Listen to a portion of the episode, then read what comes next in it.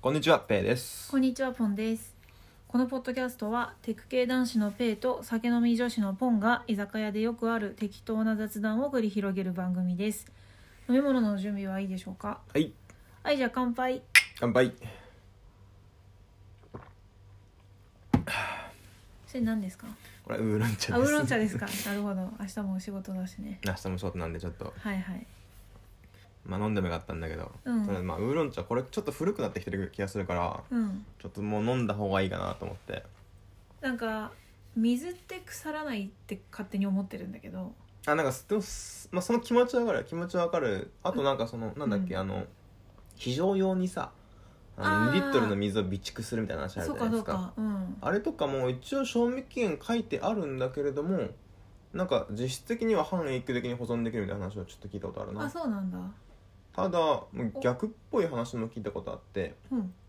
あのオフィスとかでさあのこの冷蔵庫に入っているお茶とかジュースとかを勝手に取っていいいいんですよみたいな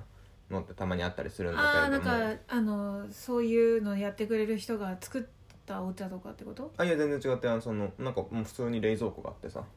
へえまあ、ちょっとおしゃれなカフェにあるさ冷蔵庫から取って会計するみたいなやつあるじゃん、まあてか普通になんだろう駅の売店みたいなとところでもいいんだけど、まあ、そういうところに入ってるようなえそれでテイクフリーなのあそうそうそうそうへえまあ会社によってはだけど、まあ、IT 系とかだったら割とそういうのあ、そうなんだそれはなんていうかおしゃれなカフェ以上におしゃれだねそのオフィスがねうんまあ、だから別にそこに入ってるのはもうイロハスとかイエモンとかなんだけあどうね、んうんうん別に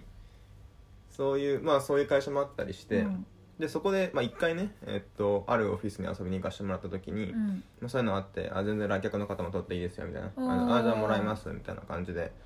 でそこであったかいのもあったんですよ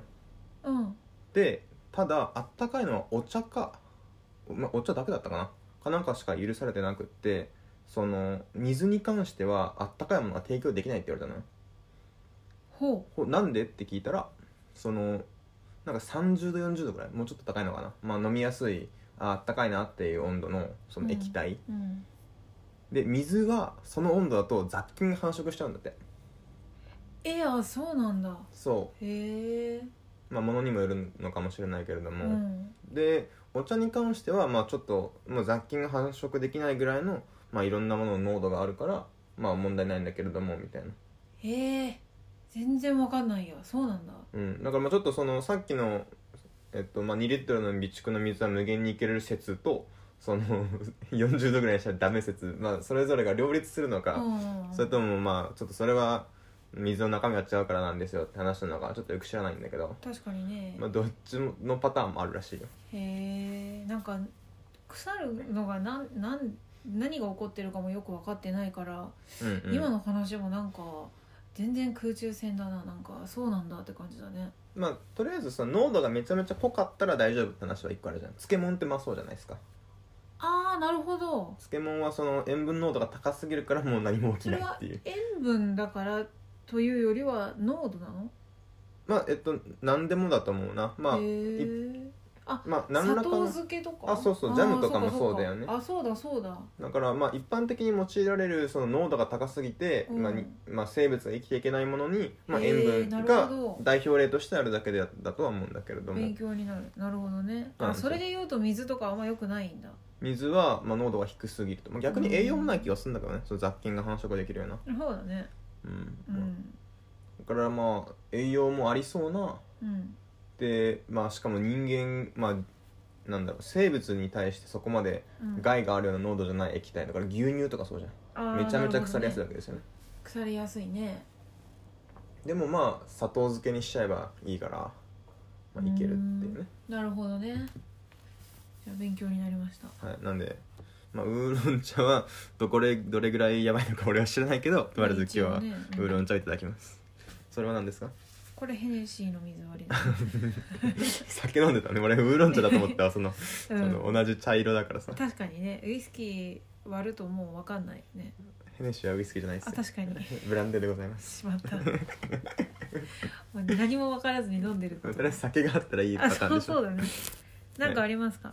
う最近のんそうねいろいろあるけどね、まあ、逆になんか前回俺がしたい話したからねああ前回何の話したんだっけ YouTube プレミアの話してあーそこからもう脱線に脱線を重 ねてあそうだっけ永遠に戻ってこなかあったそうみたかいそうなかあのじゃあ最近、うんうんまあ、やっぱり年齢的にもこう自分が上の人に対して感じていた、年齢が上の人ってことだよあねそうそうそう自分が自分よりも年が上の人に対して感じてたあこの感覚伝わらないんだみたいなうんうん感じをもうガンガンに下の世代から思われてる側なんだろうなと思ってでもやっぱそこさいや、うんその気持ちそうわかんないけど思われてるんだろうなで止まっちゃうよねなんかあいやそれの具体例がお見つかってあるある意味安心して危機感を覚えれるようになったというかあーはいその何にそう思われてるか分かんないフェーズの方が怖いじゃん。まあね、うんうん自分のどういう行動がうわーって思われてるかわからないからダサいと思われてるのは分かったからどこなんだみたいなそうそうそうそうそうそうだからなんで振られてるかが分かってない状態だったところから振られた原因が分かった状態になったわけだよね。で何かっていう、と、私たちって割とその写メが世の中に出てきて定着する間に青春を送った世代だと思ってるから写メ撮ることに関して別にそんな頑張って撮る感覚ないんだよねあいいなと思ったらパッて携帯出してパシャって撮るっていうまあ、そもそも写メっていうのか分かんないけどね、そうだよねでも今はみんなってなんなんだよ写ま真あ、でもと撮りあえるのずちょかっとこのこのパターンそのこのコンテキストで今写メって言ったのあは、そうだね携帯で写真を撮るってこと、うんうんうん友達で送るとこまでは必ず必ずしも含んでないんだよねそうだねだから写メの目はいらないですね写写だよね、 まあ、写まあ、とりあえずまあ写メでいいですよ言いやすいのででうでじ写メに対し関してはそれができていたのがムービーはね結構頑張って撮ろうと思わないと撮れないし特に自撮り系とかね自撮りとかいいものを見た時にムービー撮ろうってパッとならない、あそれなんないねうん、でもっと言えば撮られ慣れてない全くあだからムービーー回すよって言われた時にものすごいぎこちないんだよねまあ、写真だったらまあこのタイミング映りで方はそうそうそう、うん自分の顔を作ればいいというのがあるけれどもそうもしかしたらそれはなんかこうプリクラとかも手伝って写真撮られるっていうことに関してはすごい慣れることができたうんうんうん世代かもしれないんだよね、プリクラの方が写メより先だよね先にあったねプリクラの方が僕は携帯とかを女子高生とか持つよりはるか前からある概念だと認識してるんだけど正しいですかねあーでもなんかそうだね中高の時にすごいプリクラ撮ってて高校卒業するぐらいから大学で写メがすごい流行ったから今の女子高生ってプリクラ撮るんかねプリクラいやどうなんだろうなあんまり聞かないねそもそも俺プリクラに対するなんだろう、うん正しい認識がないんだよねなんだあなろるうほどまあ、なるほど男子だからさうんこのでも多プ分リインスタだと思うなまあまあ食ってかれるよねうん、だってプリクラなんてさ現物支給されてもさうんそれをシェアできる人数と比べたらやっぱインスタの方がはるかにねうんインスタね早いし加工できるしさまあでもプリクラも加工できるわけじゃんでもあれはさある程度向こうが勝手に加工してしまうんだよねうんうんだけど好きなようにってのがそうそうそうそうそうそうあんなに目でかくしたくないとかささすがにあれすごいよねすごいちょっと宇宙人チックじゃんうんうんで話を戻すとそのああこの自分が親にさ写真撮るよとか言った時にぎこちない親を見てさあ慣れてないなって思う感じが今の若者からしたら私に対して「あムービー撮りますよ」とか言った時の私のぎこちなさがあーなんかムービー慣れてないんだなっていう感じなんだろうなってそれはこの、まあ、一つポッドキャストを通してね、うんこの時間軸があるものでもっと自分を出せるというあーそうのをね学べるかもしれないから、確まあ、かでにもねその気持ちはすごくわかりますよ、うんうんいやあれはすごいなと思ってだから例えばだけどなんだろうな一緒に喫茶店に友達と入ってうんうん、まあなんかちょっとメニュー来て「いやめっちゃ美味しそうじゃん」みたいになったら写メ撮ろうとするんだよね私はね、まあ俺もそうだな、うん、だけどそこで「よっしゃムービー撮ろう」みたいなうんうん、もしくは TikTok 撮ろうとか、えカフェで TikTok って撮んのいやもういつでもなんだってあれあそうんななのに構えて撮るものじゃなくなっててあそうなんだとかストーリーねあストーリーは分かそうるそうそう、んインスタのストーリー撮ろうみたいなだから3秒から5秒でパッてムービー撮ることに慣れてるんだよね怖えいやこれ怖いよねできないもん3秒から5秒って言われたらさよりハードル上がる感じするじゃんまあそこのに一ギュッ発と詰めなきゃって、はいいはいうはいいやもうとにかく慣れてなさすぎてさだってその発想なくないないなんかテンション上がったとかいいもの見つけたとか美味しそうなものが来たってなった時に、よっしゃストーリー撮ろうみたいで俺の世代で言うとねなうんその俺自体はそれはそれ慣れてないんだけどう、んやっぱいわゆるイケてる人たちうんうんうんイケてるなんかまあ同級生の中で同も級生、うん、そうそうそうなんかもうクラブ行ってますみたいな、こううん遊んでるぜっていう人たちは、うんやっぱそれめちゃめちゃ慣れてんだよね、あやっぱそうなんだだからまあ世代も、まあ、ありつつまあ、うんイケてる度合いもある程度あるのあかまなあっていう確かにねじゃあある意味さつこのペイの世代がギリギリイケてる人たちがそこにキャッチアップできてるぐらいなんじゃないうんうんで今まさに女子高生だったりするもしくは女子大生だったりする子たちはもう完全に割と普及してるんじゃないそのストーリー撮るみたいなうんいやーそれはねありそうだなって思うね、ん、だからな何が難しいってさじゃあそういう子たちに向けて何か発信する側の大人が我々なわけで、うんそこの感覚あるある程度分かってないとずれちゃうよねでも若い子俺たちの話なんか聞かなくていいいいでしょ いやサービス提供するとかだよ例えあば。ーまあそれは本当にその通りうん、とかななんか興味関心を引きたいなって若者に対して思った時にあるじゃん私たちも上の世代がさこういうことやるから来てくださいって言われていやそれうちら別に嬉しくないよってこうちょっとこういやーかわいそうに感じちゃう感じあるねうんまあだからすごいまあなんだろう最近話題になったやつの話だと、うん、まあちょっとまあ忘年会で飲み会やるから来いよみたいなあそうそうそうそうちゃんといじってやるからみたいいなやそうそうそういや一個もいらんわっていう そううん一発芸させるの嫌だよみたいないやそうそうそうそうそうそれ嬉しくないよっていうこのなんかギャップをさ一つこうムービーで実感できたなっていうかさうんうん、うん、確かにできないし、確かに若い子たちはみんなやってるなと思いやムービーに関してはさ、まあ、ちょっとうん憧れるというかさ、あまあ、そうだねのパッと撮れてかっこいいなっていうのは、まあ、それうんは一個共有できるわけじゃない、ってうんうんでもそうじゃないパターンもあるじゃん例えばその、まあ、おっさんからするとちょ今の若者のそういうとこちょっと理解できんわっていうとこあーなあるっほたどねりするわけじゃん、例えばだけどさ、うんまあなんだろう、まあ、ちょっと上の世代からすると告白をメールでするなんて意味わかんないみたいなっうんなるほどなるほどていうのは結構うん俺は言われてたかな、あーなるほどねその気持ちが、そうそうそうみたいなねまあそもそも電話でも意味わかんないって言われたことあるけどねへえなんか俺の中では、うんまあそんなそこに頑張った記憶はないんだけれども なんかまあメールよりは確かに電話の方が良くないみたいな、そうだねちょっと思ったけどでもなんか電話電話で大丈夫かなみたいなことは俺思ったこと逆逆に電話だとやりすぎかなみたいなやりすぎ、なんかそのいきなり「ちょっと電話していい?」とか言ってう「ん実はさ俺さ」って言ったらさ「ちょっとダサいダサいかな」みたいなああ逆そにの頑張りすぎな感逆じにがそのまあだからその全振りすると、まあ、例えばこの大学生が付き合うためにさクリスマスイブに高級レストランに呼び出してみたいなことしないわけじゃんなんかちょっと頑張りすぎ感がねそうそうなんか俺、はその電話の時点でまあ中高生の頃の話だけどう、んうん、電話の時点でそれぐらいちょっとやりすぎって思ってたらダサいのかなっていうのをちょっとふ逆に不安だったからなのよ俺なるはほどなるほど電話っていうのはそういう意味ではなんかこう上の世代から見ると下の世代の頑張りってやっぱベクトルが違うからうんうん方向性が違うから頑張ってないように見えちゃうっていうのあるよね実は別の部分ですごい頑張ってんだけどまあそうだね結局その、まあ、選択肢が同じぐらいの数あってそうそうその中で選ぶっていうのは結構変わんないっていうのはあるかもしれないからそうねな何がかっこいいみたいな価値観が違うだけでさ、うんうん実はおんいつの時代だってさ好きな子に告白したいと思って悩む絶対量って変わらないと思うんだけど、そうだよねあなんか全然関係ないんだけど、うんなんかそのおっさんから言われてうん「いや若い頃の今の若い頃はそういうの知らないからな」みたいな言われるのがさうん「お前女の子の家に電話してお父さんが出る恐怖知らねえだろ」ってうんいう話うんあ、まあ、よくされたりしたでしょ、うんうんうんうんいやそうかもしんないけど、うん俺たちはその LINE をさらされる恐怖と戦ってるんだよっていうやそうそうそうそうそうそうそうまさに言おうと思ったけどそうそういうさいやいや違う怖さあるからみ本た当いにな一緒だよねそうそうそういやたまにさ割と年配のアーティストがさうんうん所ジョージとかさうんわかんないけど奥田民生とかがさなんか結局みんなやってること一緒だよねみたいなうんうん俺らがあのバイクの後ろにいい女乗せれるかって頑張ってたのが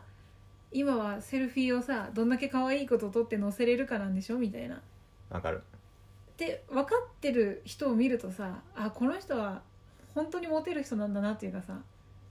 こう上辺の変化にさうんうん惑わされてないというかうんうん俺らもお前らも大してやってること変わんねえよなって見えてる大人を見るとちょっとさかっこいいなと思っちゃうよねそれはわかるそれはわかるんだけどただ、うんなんなんだろういつかわかんなくなるんだよ絶対だから例えばだけどさ、うんあの挨拶しないみたいなさすがにそれはダメじゃないみたいなものが若者の中で常識になってきたら、あー例えばさなんだろういや目上の人とかには自分から挨拶しないっていうのがやっぱ僕らの世代の普通なんですよねみたいななるほ例えどねば言われて例えば、まあ、俺が50ぐらいになってさうん20歳の新人社員があ全く挨拶しないみたいななったらさちょっとそれは近くないってやっぱ思っちゃうと思うの例えうばんそれぐらいのレベルの話だったら例えばねで、うん今言った話はさすがになくないってうん思うんだけど、まあ、どんな時代もさうんうんうんヤンキーのが挨拶するみたいなのあるじゃんなんあか るあるだからあれはまあ残るかもしれないけどそういうさなんかその、まあ、だから上の世代からするとなんだこ非の常識っていうかねそうそうそうこのえ電話で告白するのぐらいの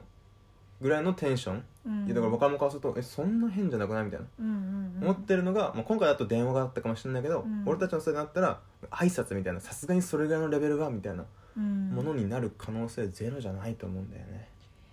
まあねなんかすっごいそれはさすがにダメじゃないって思いたくなることって絶対出てくるよね、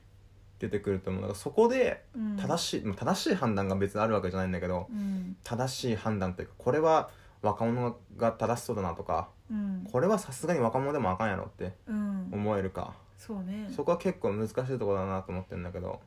なんかね私としてはいやそれはおかしくないって思っていいと思っててうんうんあこの世代の人たちにとっては割とびっくりすることなんだっていう反応も見せてあげていい気がしていて、うんうんただあの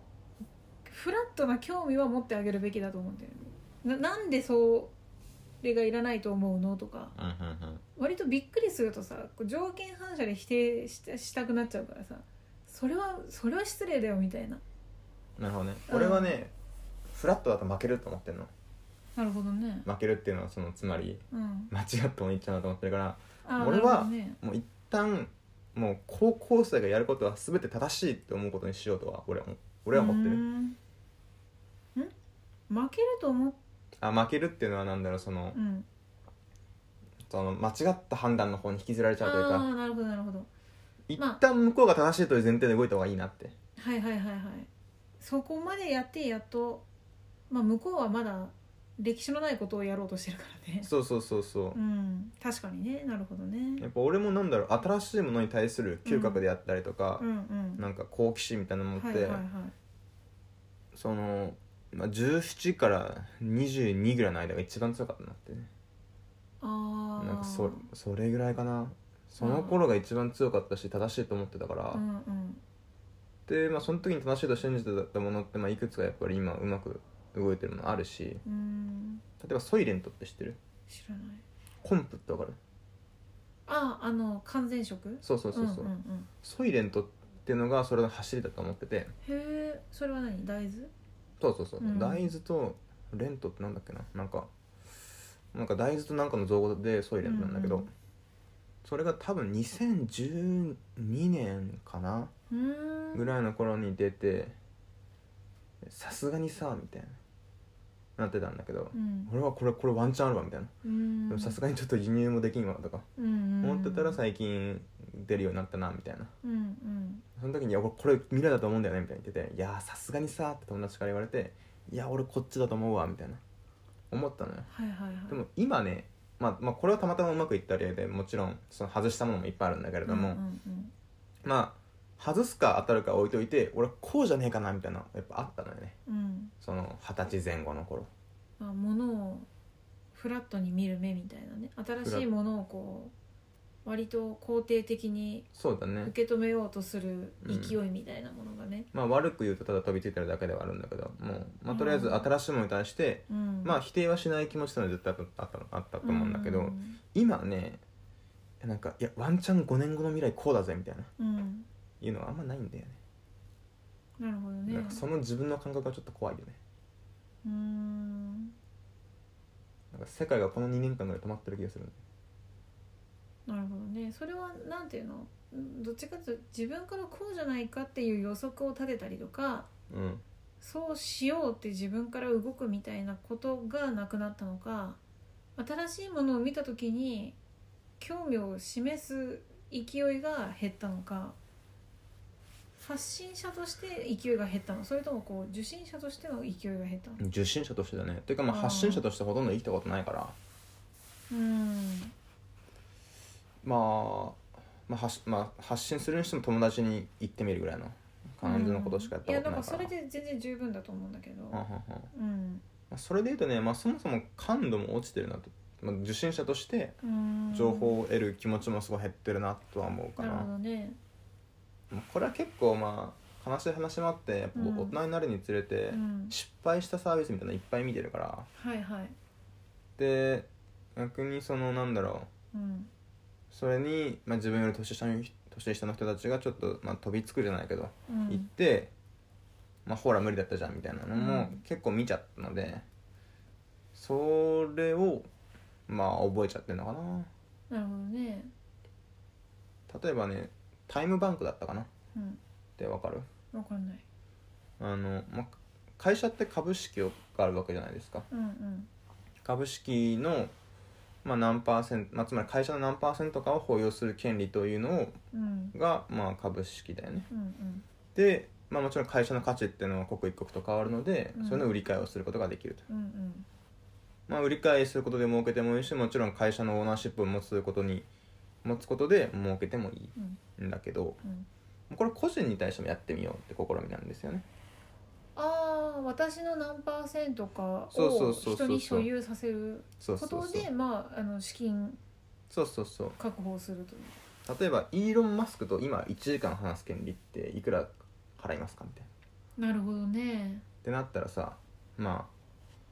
あパーセンテージっていうのは何何で定義してんだろうと思う時間なわけかあそう時間だねうんあそうそうあそうそれでなんだっけタイムバンクタイムバンクあって名前だったそれと思うんだけど、面白いねうん、これ結構面白いは面白いよねー面白いねいやなんかいやそれすっごい理にかなってると思うなな何があって業績を上げて、まあ、有名になった人たちうんうんにとってその人の時間がものすごい価値があるっていう感覚がなんか昔はすごいまあ少なくとも日本はあまりなかったような気がするんだよね。うんうんだからそういう人になんか相変わらずすごいしょうもない雑務みたいなことをさせてしまったりとかうんうんそういう人のなんかこう1時間を奪うことがすごいことなんだっていうことがあまりなくて、はいはい形式的なことをそういう人にもさせちゃうみたいな、うんうんもったいなさってあったと思うんだけどそうだねだけどそうやってこう時間をもはやこう売る人になるっていうのが一つこう成功者うんうんなんだっていうのはすごい分かりやすいね。まあそれと別に時間を売ることが成功者ってよよよまあなんだろうわけではないのかなとは思うけどねまあむしろそのそれだけ身を削ってでも資金を集めたい人がいるっていうことかなと思うけどねうん、なんかいや身を削ってでも時間を売り時間がほんお金が欲しい人はいると思うんだけどうんうんあなたが身を削ってもって人の方がほとんどなわけじゃん、まあそうあだなねたが時間をくれたところでっていそうだねでそういう意味で言うと自分の時間を売るだけで資金が確保できる人っていうのが有名人だなと思って有名人というか、まあそれはそうかもね確かうにね、ん、だって今あ1時間で、まあ、いくらかは置いといてお金払って1時間もらえるならって興味が湧く人ってやっぱり何かしら自分がこう一目置いているというかうんうんただのお金持ちとかだったらさすごいなとは思うけどさ1時間欲しくないじゃうんうんんどっかの成金みたいな。うんうんなんだけどそこになんかストーリーがあったりとかしてなんかこう自分が一目置いていると1時間でも30分でも話聞きたいなって思っちゃうよねそれはあるよねうんこのサービスが出たのが、うんもう5年とか前なんじゃないかなうーんもっと前かな、まあ、結構前なのよいまだにうまくいってるのかしいやもうこれ確かクローズすることが決まってるんじゃなかったかなあそうなんだうんから今最近だと、まあ、ちょっと有名人の人たちが、らうんまあ、これ執行するとさうんこのプラットフォームがなくなると、持ってるそのこの人の1時間分とかが意味なくなるんだようねん難しいねクローズもねなのでそのちょっとそれはかわいそうなんでそのか買ったお値段でうん買い戻しますみたいなこと言ってる人もいたりする、なるほどねそうか面白いねでこれまあ発想としては面白いんだけど俺はこれを聞いた時にうんこれは違うなってちょっと思ったのね、うーんだからその売り買いとか全くしなかったんだけど、うんうんうんなんか割とさそれに飛びつく人が、まあ、新しい時代はこうだみたいなうんうんそのまあとりあえず飛びつく人が飛びついただけみたいなところがちょ、まあ、いうふうにちょっと見えてはいはいなんかそれで、まあ、すごい悪い言い方すると、まあ、ちょっと意識高い系の人がちょっと飛びついてるだけみたいな感じにちょっと見えて、これはいらねえなってちょっとね思ったんだよなるほどねねでもねこれ18の俺だったら飛びついたなって思ったりするんだよねあなんあでなんかこう賢く変にならずにねそうそうそううんあとビットコインとかもあるけどさはいはいはいビットコイン俺最初に知ってまあ知ってというかそのうんなんだろう実際に買ってみようかなみたいなうんうんうんぐらいのことまで思ったのって2012年ぐらいなんだよねおおまあそこそこ早い方なのかなとは思っうてんうて、んうん少なくともあの遅かったって言ってた人たちよりは全然早いよね、あうんうのんもっと早く買っとけばっていうう、んまあもちろん後から見ればっていう話ではあるんだけれど、うんその時確かね1ビットコイン3万円ぐらいだったんだよねおおいいじゃんまだ今いくらぐらいか知ってる知らないもう100万割ったのかなでもそれぐらいおおえっと一瞬200万ぐらいまでいったのかな、はいはい2年前ぐらいに1年前2年前か2年前ぐらいに200万ぐらいいってバブルになっうてんさすがにバブル崩壊しうんうんてうんうん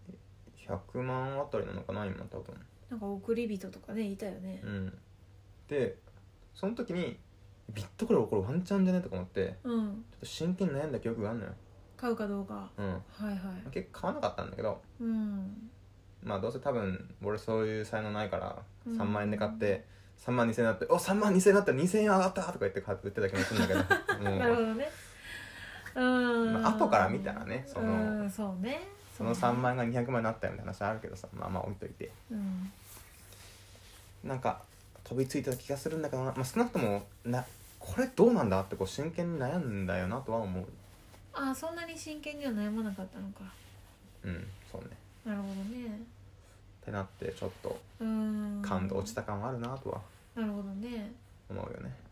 でもなうんそうかな俺んかあその1個あるわ1個正しいと信じてるもの1個あるわタイプ C だねものすごい言うよねあなたそれねでタイプ C はねうん正義だよいやそうかもしれないけどさあ今一番わかんないけど今一番アップルが売ってる商品って iPhone なんじゃない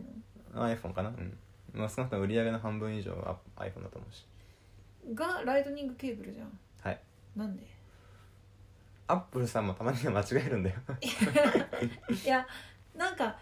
自分でタイプ C っぽい流れを匂わせといてうん PC とかでそうだね踏み切れてないのがアップルらしくないなと思うんだよねまああれもあれでいろいろ事情あるとは思う思うんだけどねなんか私はさその細かいことには詳しくないけどさ、うんうんアップルって割とさなんか嫌ならやめればみたいなさ強気な姿勢でさ我々を惚れさせに来るじゃんまあねうんうちはこれですそうそうそうそうあうちそういうのやってないんでっていうねそうなんかマイクロ SD 刺さんないのが嫌なら他の買えばみたいな はいはいはい、アドビ見にくいの嫌なフラッシュ見にくいの嫌なら別のにすればとまか、あ、見にくいじゃなくて見れないからね見えなかったよね そうそうそうとかあんた じゃんでそんな中でそのタイプ C をああやって PC でさ、うんこれからはみたいな感じで導入しといて、うん新しい iPhone でもやっぱりライトニングケーブルなんだと思うとな何なんだろうなって思うね攻めあぐねてるのかなまあいろいろな事情があると思うのでちょっと俺もそういう詳しいところよく知らないんだけど、うんまあ、よく言われるのは厚みなんだよね別にライトニングケーブルの端子の部分ってめっちゃ細いじゃんうんでもライトニングケーブルは板1枚なんだけどうんうんうんあタイプ C ってどっちかっていうとその円形というかさあーその真ん中が空いていて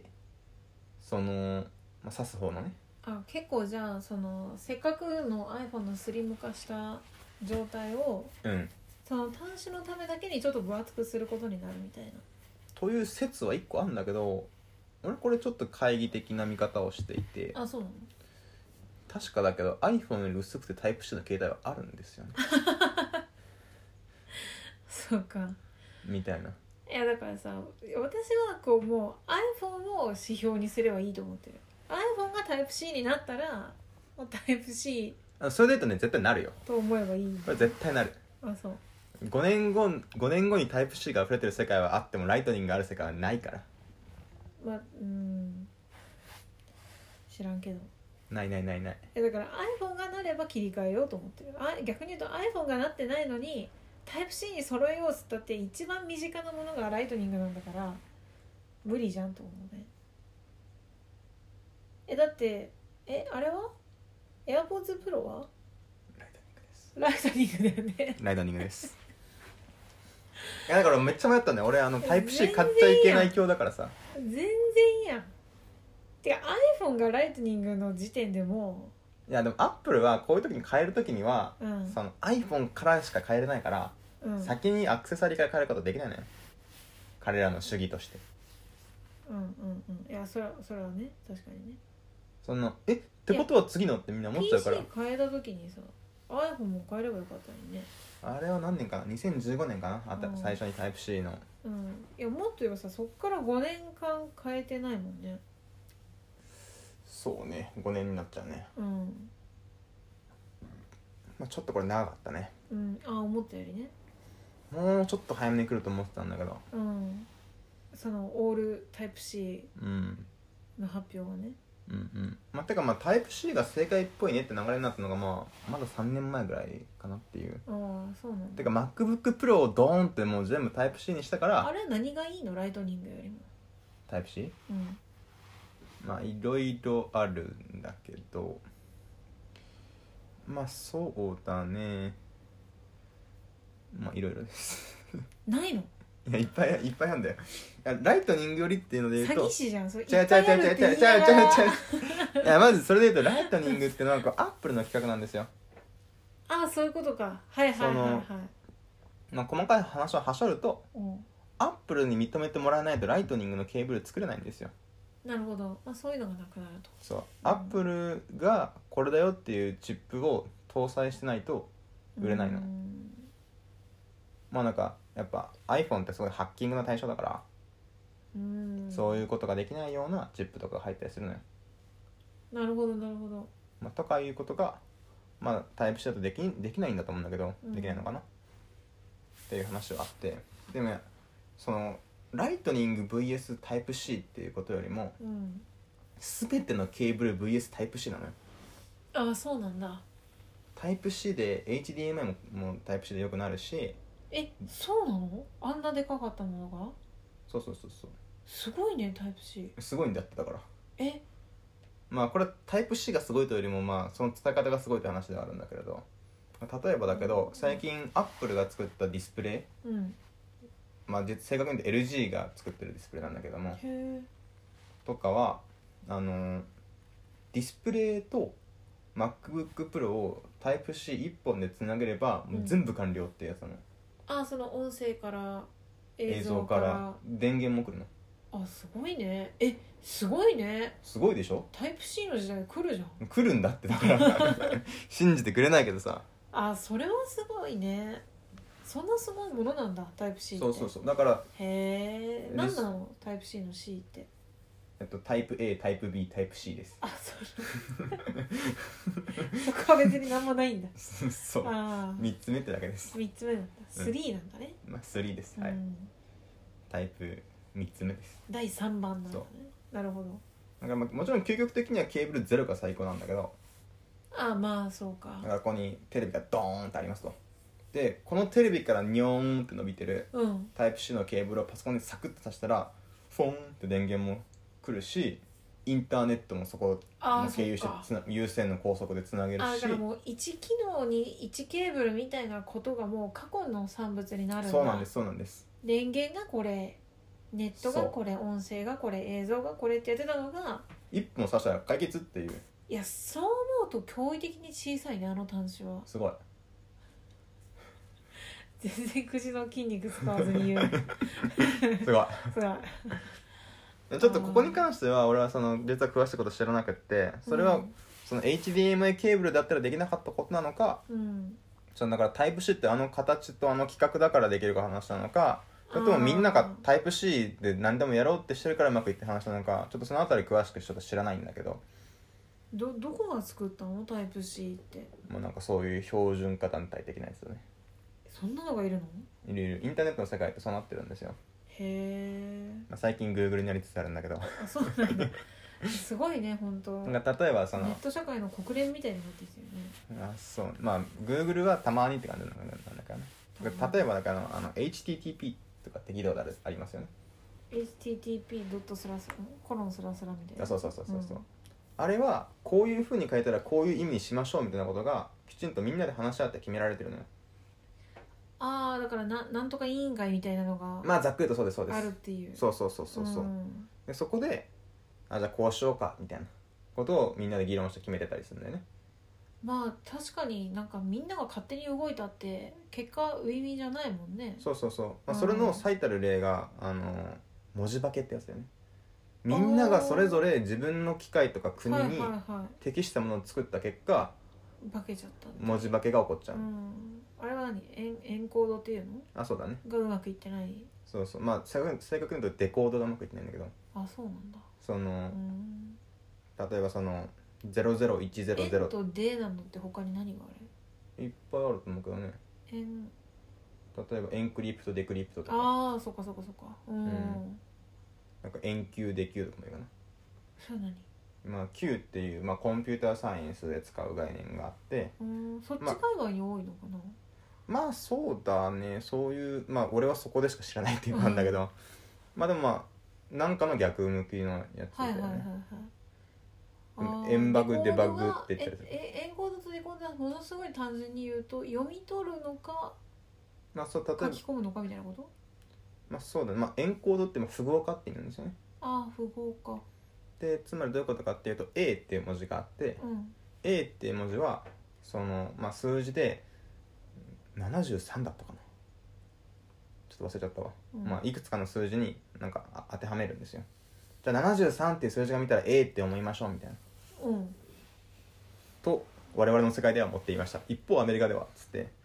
73はあー H ですとかなったらさなるほどなるほどだからその対応をつける関数みたいなものがそうそうそうそうそう違っていてはあ、はあはでだからそれが間違えるとあはあ、うん、 A だと思って書いたものが H に変わっちゃうみたいなことが起こると、うんうんうんうんうんこれアルファベットだったら起こりにくい話なんだけど、うんうん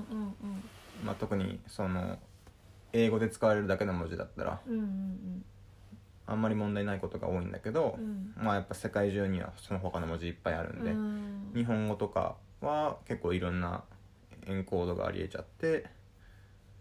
それどれかなっての当てるの間違えたら全然違う文字になっちゃうよってなるほどいうねのが、うんはあその、はあはあまあ、文字化けだね、うんまあそういうことが起こっちゃうからそういうこと起こんないように、うんみんなこれにしようぜみたいなうんうんうんっ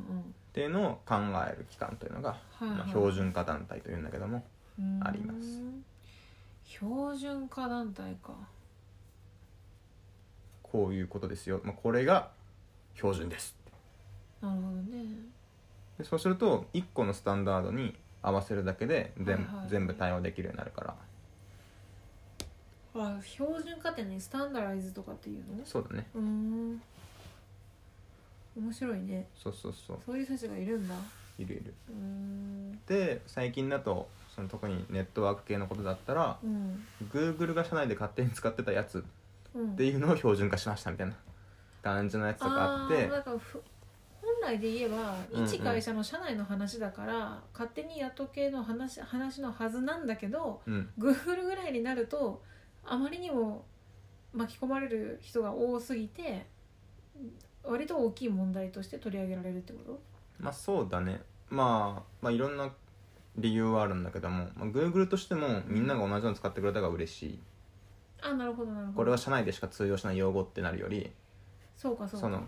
うーんなんとかって嬉しいんだ嬉しい嬉しいいうんうん同じだったら方が嬉し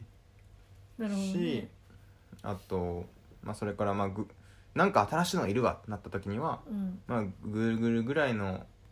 会社がでっかさの会社がうんまあ頭いい会社がしっかり使ってるものはベースになるよねみたいな、うんまえちなみにその標準化委員会っていうのは あはいい標準化委員会だっけ標準化団体標準化団体標準化団体っていうのは、なんかそのそれこそさなんか常任理事国みたいにどこの会社から1人みたいなことが決まってたりするのどこの組織から1人とか実はそこら辺に関してはね全然知らない、あそうなんだ、うん、でもうんあの一個イメージしやすいので言うとあの ISO ってあるじゃない ISO ISO はいはい ISO なんとかかんとか準拠みたいなうんまああれですあれあれあれが標準か標準化された仕様ほうなるほどねなんか工場とかにたまに貼ってあったりとか缶貼ってある貼ってあるなんかはい取得とか言ってねそうそうそうそうそうそうであれのそのなんていうコンピュータうん、ー、うんまあ、IT 通信関係の、まあ、ものもあるよっていう、まあ、もちろんそれ以外にもいろんな標準化があるんだけそうどかそうかあれは産業バージョンだけどそれがその IT 業界バージョンがあるよってことかまあ、ISO の中にも入ってるんだけどねああそうなんだ例えばへ文字コードとかっていうのは ISO の中に入っているえうーんそうなんだものとかありますねなるほどなるほで他にもなんか W3C っていうそのウェブ関係のものだけの標準化が入ってるものとかもどうーんあるし、まあいろいろあるいっぱいある、なるほどまあ、それを見てまあ,、あ標準化されたから大丈夫だとかって使ったりとか、あ、うんうんうん、こっちの標準に従って作ろうかとかはいはいはいまあみんながそこを参考にしてやるのそうってことね一応それタイプ C がどこでどういうふうに標準化されたものなのかとかってまあよく知らないんだけどうんまあそういうものですうーんまあでもタイプ C がめちゃめちゃすごいってことが分かった今日ははいすごいんですうん勉強になりました絶対こっちだからてかまあ便利だよねまあもちろんその一歩先はコードレス完全コードレスなんだけどうんまあ、まあ一旦ね、うん全部これ一つでいいよっていうのを経由するのは別にねうんいわゆるは全然便利だもんねそうそうそうそうかいやそう聞くとがぜん来てほしいなタイプ C の時代がねそうですで、うん3年後ぐらいにさうん iPhone もタイプ C だしなんかゲーム機もタイプ C だしもう何でもタイプ C じゃんってなった時にマイクロ USB が3つぐらいあってみたら切れそうになるよ 絶対なるほどねその世界やばいからうんそこでなんだろうあ iPad だけライトニングだわとかまあまあまあまあま俺が使ってるモバイルバッテリーだけこれライトニングだわあーライトニングではないかもしれないけどあだからその変換とか一致しなきゃいけなそいうみたいな、ね、そうそうそうってなったら本当にこの、うん不幸はね何なんだよって絶対思うから今のうちからうんタイプ C じゃないものは買わないないようにしないと危ないそこら辺がもうせそっうかそうく世の中が揃ったのに手持ちの機器が揃ってないみたいなそれ結構辛いと思うから、うんそりゃそうだね特に旅行に持っていく系のものは絶対そっちがいいねなるほど ね確かにね、うん一1個で済むんだねそうそうそうかまあそれは助かるっていうか恩恵受ける人は人というかね、うんだ会社とか多そうだねからまあ本当に欲しいもの以外はねうんタイプ C じゃなかったら買わないっていう強い意志を持つの強はいね意志をね大事です持ちましょうとはいわかりましたよろしくお願いしますこんなもんですか今日は今日はこんなもんですかねはいえー、第3回第第3 3回か第三回ですうん多分、うん第3回、うんあれどうでしたうんはいありがとうございましたどうも